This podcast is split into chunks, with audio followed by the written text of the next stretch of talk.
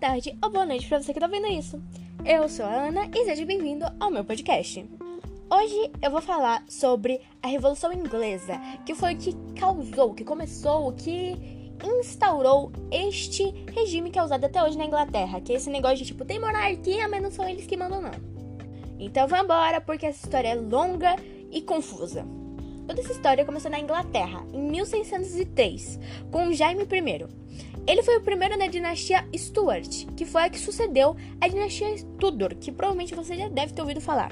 Jaime I era um rei escocês, então juntou a coroa da Inglaterra, da Escócia e da Irlanda.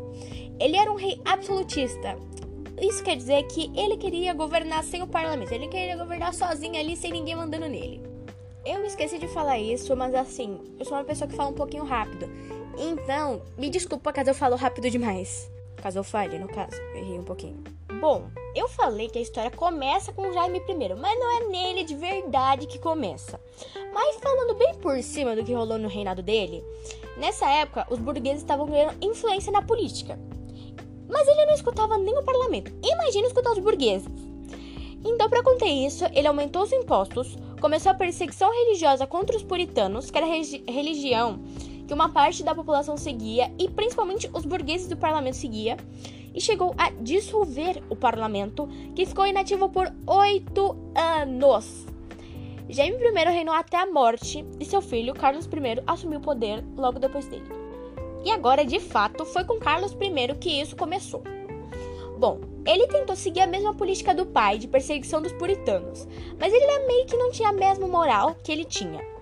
Durante o reinado dele, a Inglaterra estava envolvida com algumas guerras externas.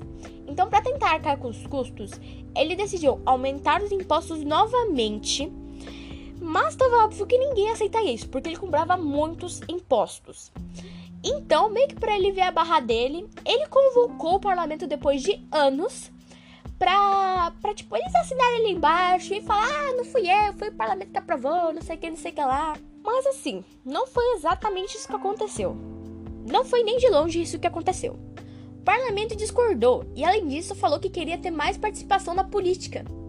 O rei ficou revoltado. Então, o, o parlamento foi dissolvido novamente. É, meus amigos, tal pai, tal filho, tal pai, tal filho. E foi aí que a desgraça começou a acontecer de verdade. O rei formou um grupo com nobres de confiança e chamou de Câmara Estrelada e colocou para repor o parlamento.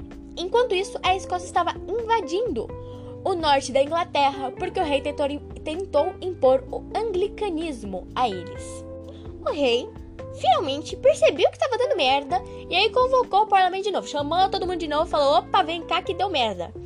E o parlamento botou todo mundo da Câmara Estrelada na rua e aprovou uma lei que tornava obrigatório a cada três anos a convocação do parlamento, independente de quem estava no poder. Carlos I pediu o comando do, do exército novamente, porque sim, ele já tinha pedido uma vez e o parlamento tinha negado.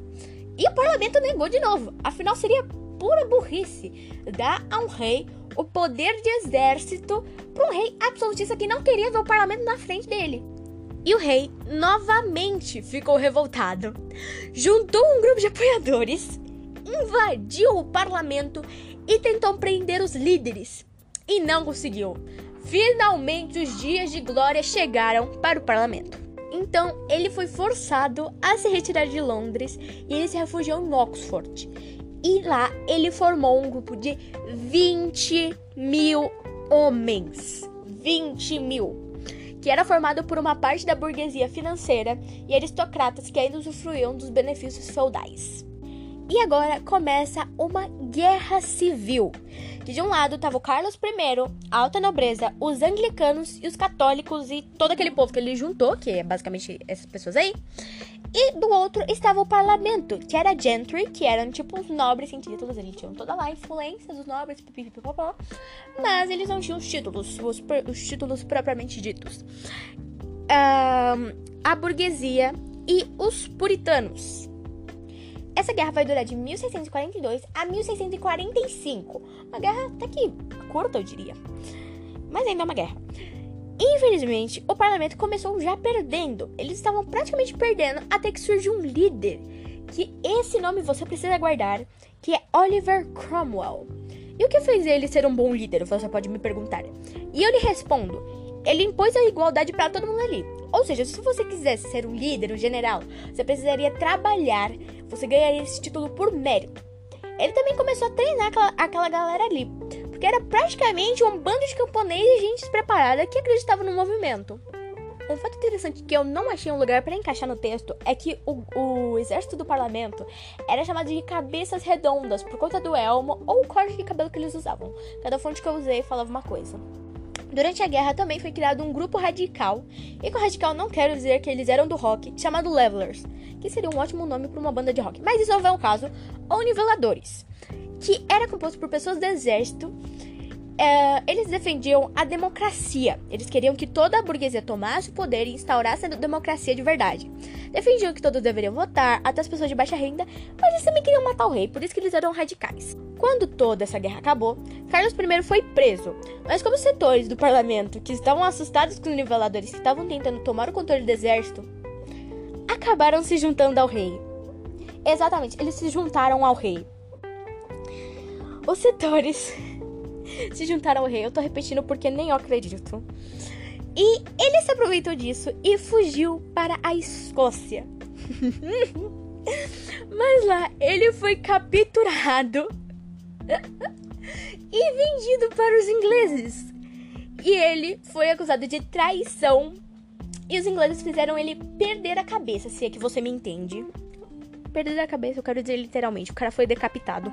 O rei Carlos I acabou com seu reinado repleto de injustiças e revoltas no dia 19 de maio de 1649, que por acaso é o aniversário daquela que vos falo. Fiquei muito assustado quando eu estava fazendo esse roteiro, mas isso não veio ao caso agora.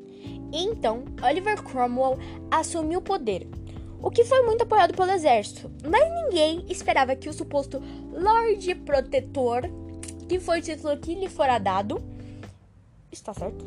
Espero que esteja que foi dado a ele se tornasse em um ditador. Um ditador.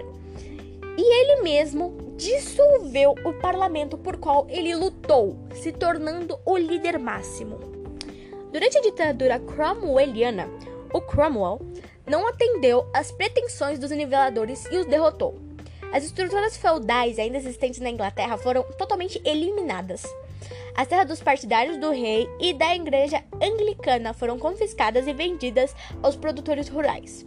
Legalizou-se a propriedade absoluta das terras e o cercamento dos campos para produzir para o mercado. O liberalismo econômico entrava em vigor na prática. Ao mesmo tempo, Cromwell deu um impulso ao desenvolvimento comercial e marítimo da Inglaterra, manteve a conquista da Irlanda e da Escócia e ampliou o império colonial inglês nas Américas, conquistando praticamente a hegemonia inglesa sobre os mares. Mas como todo mundo, um dia ele morreu. E o filho dele chegou a tentar mandar tudo como pai e tal, mas ele era que nem o Carlos I e não botava banco em ninguém. Então, ele renunciou ao trono para ninguém, mais, ninguém menos que Carlos II. Exatamente, Carlos II. A história se repete, meus amigos, a história se repete. Então, Carlos II foi lá e entrou no poder. Pois é, e eles restauraram a monarquia que eles tanto lutaram. Pois é, eu estou indignada. O reinado de Carlos II foi marcado por um evento, dois eventos, não sei, acho que eles meio que se conectam. Então, é. Basicamente, como ele era bem próximo ao rei da França, o bagulho entre eles começou a ficar meio estranho, meio suspeito. E aí o parlamento da época acabou se dividindo entre dois, dois grupinhos. Acabou tendo uma cisão no parlamento que eles eram o grupo dos liberais, que queriam que tivesse um parlamento que eram chamados de Whigs, e os Wings, Whigs, não sei pronunciar este nome, e os conservadores pró-rei, que eram chamados de Tories, Tories, Tories, não sei. Depois de Carlos II morrer, o poder foi passado para Jaime II, que queria restaurar o absolutismo e o catolicismo na Inglaterra, o que fez os dois grupos ficarem distantes. E o negócio só piorou quando esse rei teve um filho, porque quem seria o próximo na linhagem Stuart era Maria Stuart, que era uma protestante, e o filho do rei só seria aprovado pelo Papa se fosse católico como pai. E do nada, o parlamento se juntou de novo para ponderar se eles derrubavam o Jaime II para colocar a Maria e seu mari ma marido, Guilherme de Orange. Guilherme de Orange. Não sei como se pronuncia o nome desse cara.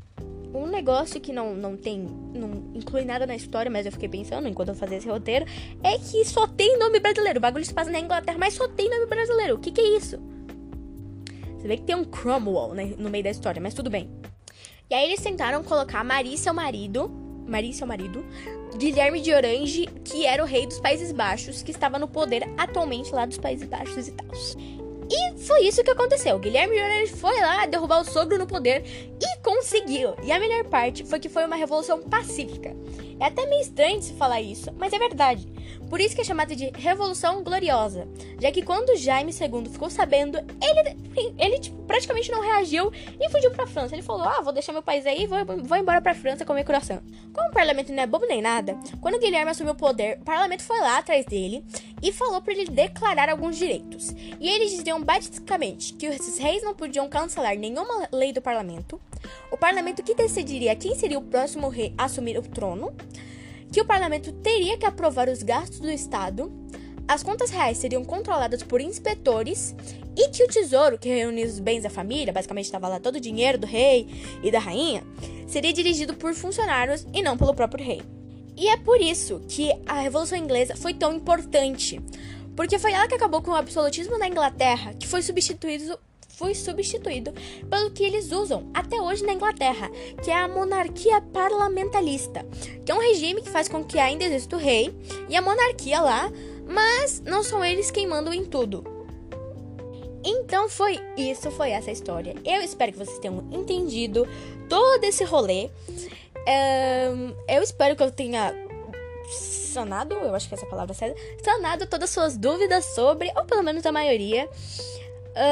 Eu também queria dizer que duas coisas que me ajudaram muito a fazer esse texto, duas não, três, foi o vídeo da Débora Ladin, perfeito, assistam os vídeos dela, o vídeo da Débora Ladin sobre o livro-texto, o livro-texto da minha escola, e um outro vídeo que e é um vídeo que se chama Revoluções Inglesas Quer que Desenhe, que é do Descomplica, que me ajudou bastante também a produzir este roteiro. E espero que vocês tenham gostado. E foi isso. Tchau! Bebam água, não esqueçam de beber água.